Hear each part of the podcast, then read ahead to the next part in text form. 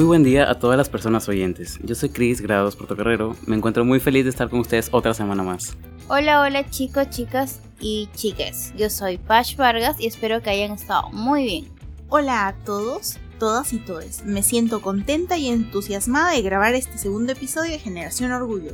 Hola, les saluda Alex, ¿qué tal? Gracias por acompañarnos en este segundo programa de Generación Orgullo.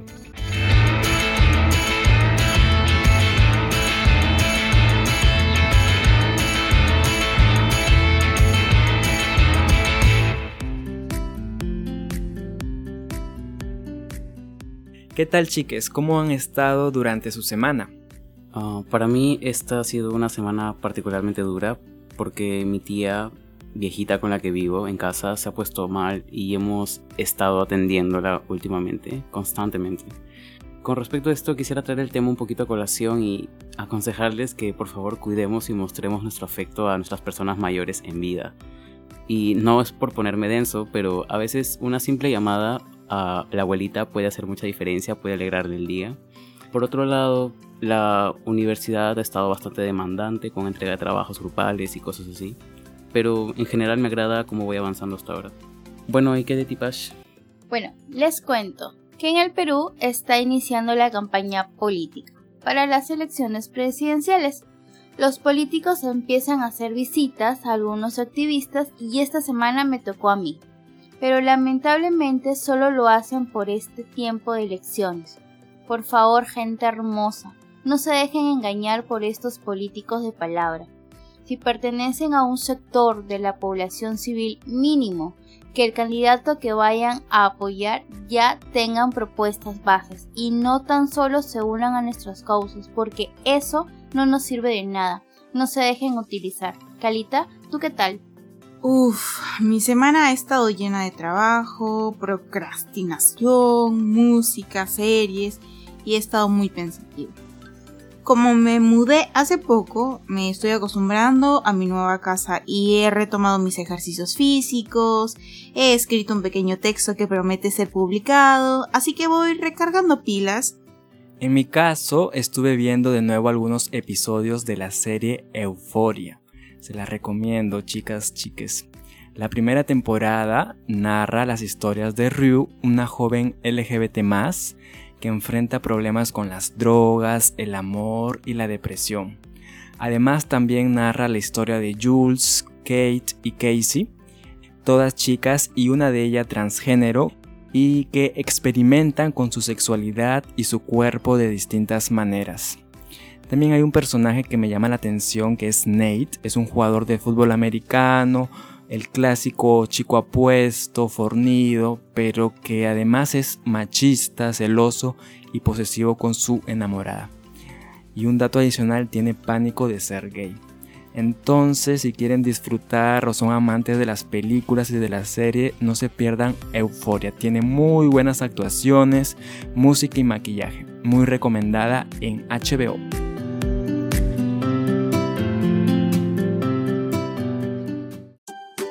Bueno, pasando al tema de hoy, es acerca de las salidas del closet. Definir mi salida del closet como un evento particular o específico, la verdad que no me es posible, ya que ha sido un proceso arduo que aún no está ni cerca de terminar. Lo más relevante para mí fue decirle a mis padres acerca de mi identidad como, hey, me siento de esta manera, soy trans, soy su hijo, cosas así. Con mi padre el proceso fue más amigable, ya que es bastante mente abierta, como se dice. Qué chévere de padre, ¿por qué dices que es de mente abierta? Ah, bueno, por ejemplo, cuando yo le comenté acerca de cómo me sentía respecto a mi identidad, trató de tomarlo con naturalidad, de algún modo, y en algunas ocasiones hasta me obsequió una que otra camisa bonita que a mí me gustaban mucho y que solía usar prestadas. E incluso entré tanto en confianza que le presenté a mi pareja de ese entonces que de paso fue mi primera pareja formal o importante hasta ese momento. Y hasta ahora se lleva muy bien. A veces ella hasta me dice que comenta sus stories de Instagram o cosas así. A mí me gustaría empezar contándoles acerca de mi primera salida del closet. Y esta se llevó a cabo cuando finalmente quedé flechado y me enamoré. Sucedió en la universidad con mi primera pareja él me confesó que le gustaba y yo algunos días después me llené de valentía y también le dije. A ver, Alex, o sea, eso quiere decir que él te lo dijo, pero que tú no le respondiste nada en el momento y dejaste pasar un tiempo. O sea, ¿cuánto tiempo? ¿Cuántos días? Sí, lo que pasa es que no había salido para nada del closet y esta iba a ser mi primera salida del closet tenía mucho miedo e incluso de establecer una relación amorosa. Pero eh, creo que me di cuenta que si bien yo le gustaba, al dejar pasar el tiempo podría ser que, que ya dejara de interesarle. Entonces me animé finalmente a decirle que me gustaba y ya, así nació la, la relación. Y recuerdo que en nuestra primera salida le dije que sea consciente que, que, esto iba a ser un poco difícil para mí y supongo que también para él. Que en mi caso, por ejemplo, no iba a poder expresar mi afecto libremente en las calles, me daba cólera, pero que a pesar de eso, que sí, sí lo quería y, y quería iniciar una relación con él. Pero que normal, te dijo algo y él era open o nada. Sí, normal, creo que él entendía perfectamente la situación y él se aceptaba tal como era, entonces eso no fue ningún problema. Decidimos enfrentar esto juntos y no me arrepiento de esa decisión ahora. Y eso sí, aprendí mucho de esta relación y hasta ahora lo sigo estimando y le sigo teniendo mucho afecto.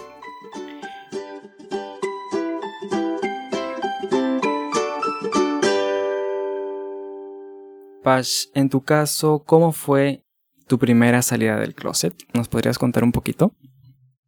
Mi primera salida del closet fue con mi primera pareja en el colegio. Mm, Pash, ¿y fue secreta? De hecho, sí, ¿no? Eh, ni ella ni yo lo dijimos ni a nuestras almohadas, creo. Recuerdo que fue una salida tierna. Ella llegó a mi casa a hacerme un dramita de abandono porque me fui al campo por cuatro días y obviamente no le escribía nada, o sea, no había señal. Hablamos, confesamos entre nuestras palabras que nos amábamos sin decir exactamente esas palabras. Y en eso le digo, ¿te puedo dar un beso? Y le di un piquito.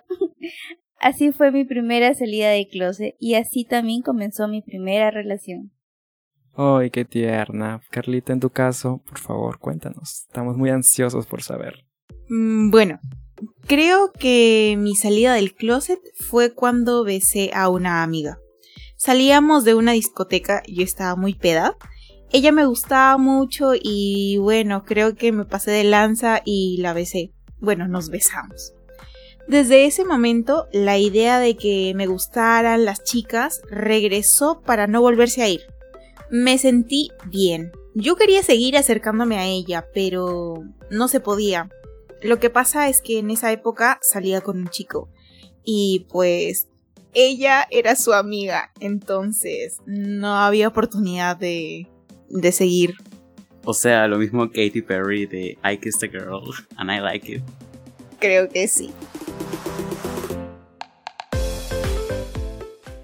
Eh, fue en la época universitaria que besé a, a esta chica.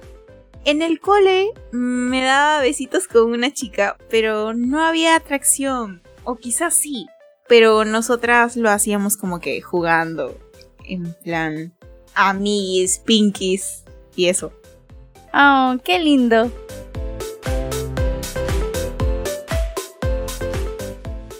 Bueno, Chris, tú has hablado de tus padres y ¿qué hay de tus amigos, güey? A ver, respecto a eso, yo solo se lo dije expresamente a mis amistades cercanas del colegio ya cuando estaba en la universidad. Y la verdad es que se lo tomaron con bastante naturalidad y las adoro por eso, porque eran amigas, ¿no? Soy más de amigas. Y el resto de amistades más secundarias, por así decirlo, se enteraron del cambio indirectamente, porque Piure es un pueblo chico, y porque en ese entonces yo ya me presentaba socialmente como actualmente soy. Y bueno, en realidad no me quitaba ni me quita actualmente el sueño, el qué dirán o el cómo lo tomarán las demás personas. Así que todo normal en ese sentido. Bueno, y todo lo que he hablado hasta ahora es como que con respecto a mi identidad, pero con respecto a mi sexualidad nunca sentí la necesidad de salir del closet con sea con mi familia o con mis parejas o amistades, porque no sé, siempre lo tomé con mucha naturalidad. Creo que desde que tuve mis primeros gustos en primaria o secundaria, simplemente sabía que me gustaba un chico o una chica y, punto. No me cuestionaba dos veces si es que era correcto o incorrecto. Y nada, en algún momento yo sí me confesé respecto a una amiga, lo cual en ese entonces para mí era extraño porque era como que un gusto que no debía ser porque en ese momento no transicionaba ni nada de esto. Pero eso ya lo contaría más a detalle cuando entremos a hablar de temas del colegio, supongo.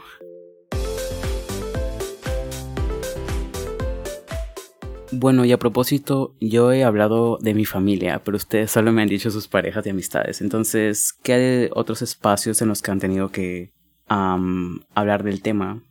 Creo yo que he salido de closet ya en todos los espacios posibles. Me falta en realidad con mis dos abuelos hombres. A uno no le cuento por decisión familiar, mis tías, y el otro por, la verdad que por Roche.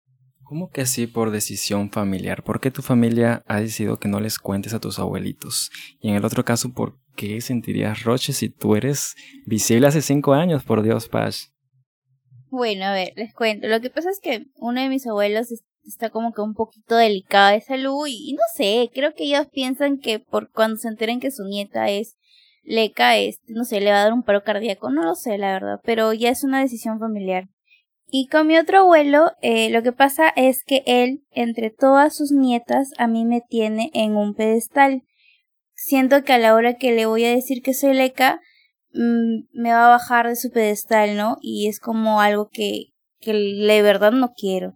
Eso es realmente jodido porque siento que nosotros tenemos que demostrar nuestro valor en base a nuestros esfuerzos o logros de otra índole para de algún modo compensar ser como somos o amar como amamos. En mi familia no he salido del closet y en el trabajo tampoco. En algunos círculos amicales sí, pero los más cercanos. A ver, tengo que hacer una aclaración. Yo se lo conté a mi madre y parece que va procesando la idea de buena manera. Hasta me ha preguntado por nuestro podcast. Qué chévere. ¿Y qué dijo tu mamá? Pues me dijo que cómo íbamos, que cómo iba el programa y si es que la radio ya nos había aceptado. Oh, qué linda. Dile que nos financie. Y que nos mande rosquitas con manjar. Son mis favoritas de Cajamarca. Bueno, creo que debemos esperar un poquito a que llegue ese premio. En el trabajo es un poco complicado por la atmósfera de los padres, los estudiantes y los directivos. Bueno, a las maestras en este ambiente de la educación eh, se nos es muy difícil expresarnos. ¿Por qué se verían limitadas a expresarse? Porque se supone que nosotros como docentes somos el modelo a seguir de los niños. Entonces hay ese peso, esa idealización sobre los profesores que no debemos decepcionar a la sociedad y los niños nos deben seguir como patrones. Sí, supongo que es muy fácil para los padres simplemente descargar toda la responsabilidad en los profesores hoy en día. Pero bueno, ese es otro debate. Sí, es cierto. Probablemente lo podamos hablar más adelante. Bueno, en este espacio no me siento en confianza. Siento que me falta prepararme para afrontar toda la avalancha que se me vendría encima. Me pondría furiosa y eso no me conviene en esos espacios tan conservadores, porque puede que me quede sin trabajo y eso sí sería complicado. Bueno, Alex, ¿y cuáles han sido tus otras experiencias saliendo del closet? Bueno, otra experiencia que tuve saliendo del closet, en realidad a mí me sacaron del closet. Mi expareja era caserito en mi casa y creo que era evidente que había algo entre nosotros. O yo creía que mis familiares ya lo percibían. Entonces, un día cualquiera, cuando estaba solo en mi cuarto, mi mamá decidió entrar y de frente me preguntó si yo era gay. Oh my god. Sí, bueno, no me lo esperaba que entrara así y me lo preguntara tan directamente. Pero hay una cosa, ya estaba preparado para responder ante esas situaciones. Yo soy de la idea de no estar ventilando mi orientación innecesariamente, pero también de no negarlas si me lo consultan directamente. Y este era el caso. y más aún tratándose de un familiar más cercano. Entonces, luego de ello, le explica a mi mamá que sí era gay, y a ella obviamente le impactó. Al inicio no lo tomó bien e incluso ahora le sigue costando, pero espero que poco a poco la asimile porque la quiero mucho. Recibía a veces comentarios como ¿por qué cuando eras pequeño te besabas con algunas amiguitas? Y ahora que recuerdo, también me habré besado con algún par de amiguitos. O preguntas de desinformación como si me iba a vestir con ropa de mujer o incluso si me iba a cambiar de sexo. Entonces, por eso mismo estamos aquí hablando de esto para aclarar todos esos mitos y despejarlos porque no son ciertos.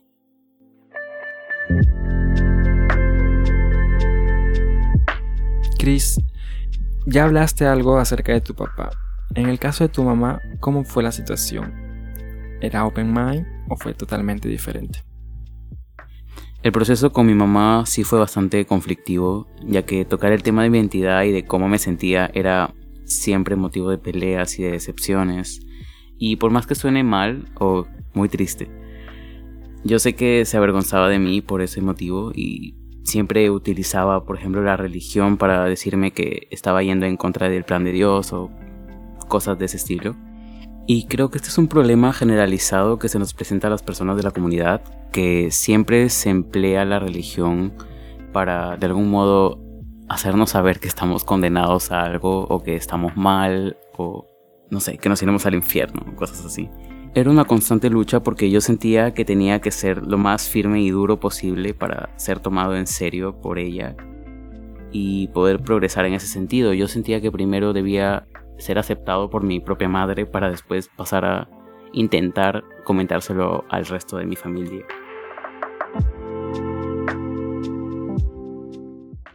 De hecho, la salida del closet con nuestros padres van a ser bastante densas y hasta complicadas, ¿no? Y conflictivas, de hecho. Pero, ¿qué podemos hacer para salir del closet? En lo personal, les aconsejo darle con todo. Es difícil y, sentirás mucha, pero mucha inseguridad, pero eso es normal, tranquilo, tranquila, tranquile. Algo que me funcionó y que lo aprendí con el tiempo es que cuando quieras salir del closet te mentalices con un no me van a aceptar. En pocas palabras, siempre espera lo peor para que la gente no te desilusione. Ah, su qué fuerte. Y en realidad yo soy más bien de esperar lo mejor de la gente. En todo caso, lo que te podría decir ahí es que no subas mucho tus expectativas y tus ilusiones con respecto a cómo va a reaccionar la gente. Manténlo bajo para que no te decepcionen, como lo dice Pash. Sí, realmente eso puede sonar muy triste, pero es la realidad y nada, toca aceptarla, ¿no? Sí, qué jodido que es el mundo. Bueno, yo les diría que se tomen su tiempo. Aceptar nuestros pensamientos y sentimientos es acercarnos a nosotros, definitivamente. El miedo no es buen compañero y si de él dependemos no saldremos nunca. Yo lo hice sin cuestionarme tanto, sin criticarme y además tenía amigos, amigas y amigues que no me juzgaron y con los que pude expresarme libremente, hablar del tema y compartir algunos pensamientos. Ah, sí. No olviden, también debemos rodearnos de gente que les quiera, que reconozca su valor y que les haga sentir especiales. En ese sentido, yo tengo una experiencia que les podía servir. Debido a que tiempo atrás una persona salió conmigo del closet y le costó tanto decírmelo, yo sabía que su fin y su intención era decirme que era de la comunidad LGTB pero para decir todo eso lloró y lo sentía que estaba demasiado reprimido. Bueno, a partir de esa experiencia yo decidí que esto habría que hablarlo con naturalidad y que cuando me toque debería dejar de, de hacer todo ese proceso tan, tan triste en las salidas del closet. Entonces saquémonos las presiones sociales sobre lo que nos somos nosotros y no hagamos tan trágicas nuestras salidas del closet. A pesar de ello, me costó un poco, por ejemplo, hablarles a mis mejores amigos, pero al final les dije de la manera más natural posible. Lo tomaron bien y obviamente por algo son mis mejores amigos. Espero más adelante, claro, si es necesario, poderme abrir con más miembros de mi familia, por ejemplo, con algunos compañeros, quizás si es necesario también en el trabajo, y etcétera, para poder hablar de estos temas con naturalidad. Chris, ¿tú qué dices? A ver, es cierto que muchas veces nos atormentamos con la idea de ser como somos porque esta sociedad en la que vivimos eh, es violenta de algún modo ante nosotros, pero también debemos resaltar que es importante reconocer los procesos de cada persona. Procuremos ser firmes, sí, pero no tan reactivos ante gente intolerante porque sería de algún modo rebajarnos a su nivel. Creo que debemos saber reconocer que hay generaciones antiguas que han vivido en circunstancias muy difíciles por su propia crianza, por lo cual algunas veces pelear con esas personas es un poco sin sentido. De hecho, una salida de closet, por más que sea la milésima, siempre será difícil, porque será en diferentes circunstancias, situaciones y con diferentes personas. Pero tranquilo, tranquila, tranquile. Todo es un proceso. Recuerda, es tanto un proceso para ti como para las otras personas. Sí, salir del closet es la mejor decisión que puedes tomar. Mientras más seamos, muchísimo mejor. Gays el poder, gays la conquista del mundo, rayo homosexualizador. Sí, el mundo tiene que saber que existimos, vivimos, amamos y luchamos.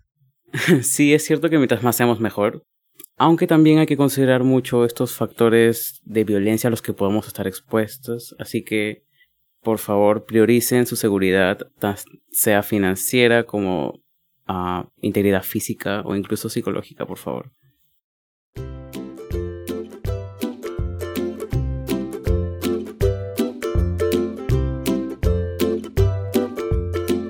Bueno, llegamos al final de este episodio. Gracias por escucharnos. Compártelo con tu familia, con tus amigos, con alguna personita que aún no sale del closet o con quien quieras. Escríbenos si quieres hacernos saber tu historia o coméntanos qué te parece este podcast y qué sugerencias y temas te gustaría que hablemos. Nos vemos en el próximo episodio. Hasta luego. Adiós. Chao. Bye. Adiós.